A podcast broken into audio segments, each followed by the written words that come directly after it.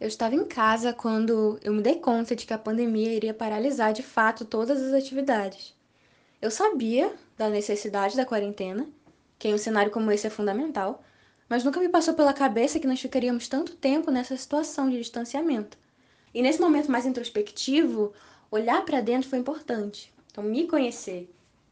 E apesar de ter sido até um pouco doloroso, o autoconhecimento do meu eu quanto artista eu sinto que amadureceu nesse período. O teatro entrou na minha vida como um hobby, né, a princípio. Mas ele ocupou um espaço tão grande que hoje eu não consigo mais me imaginar não fazendo teatro. Mesmo que seja só no meu quarto, sem plateia, interpretando um texto que eu vi na internet, de frente para o espelho, eu sinto que, mesmo que não sejam minhas palavras, que sejam palavras de outra pessoa, eu consigo colocar para fora os meus sentimentos de uma forma muito mais organizada. E eu adoro também o clima pré-espetáculo.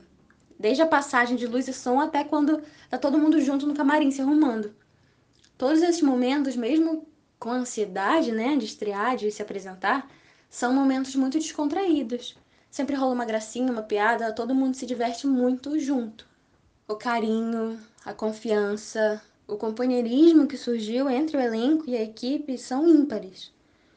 Por ser um elenco pequeno e uma equipe pequena também, é muito fácil se aproximar de todo mundo, saber a história de todo mundo. Então, sempre que a gente tá junto, tudo é muito leve, ninguém fica de fora, todo mundo participa, todo mundo é ouvido. Quando voltarmos em cena, eu tenho certeza que eu vou querer memorizar esse momento. E vai ser muito cheio de significado. Não só de termos finalmente vencido né, uma pandemia, mas por, por sabermos que, mesmo quando os ciclos eles são pausados, mesmo que por um longo período, não significa que ele chegou ao fim que ele é menos importante do que quando ele estava ativo. Vai ser como chegar finalmente no final de uma, de uma história, de uma fábula, e se deparar com a moral da história. Então eu tenho que trabalhar muito a paciência. E a certeza de que um dia aquele frio na barriga ele vai estar aqui de novo.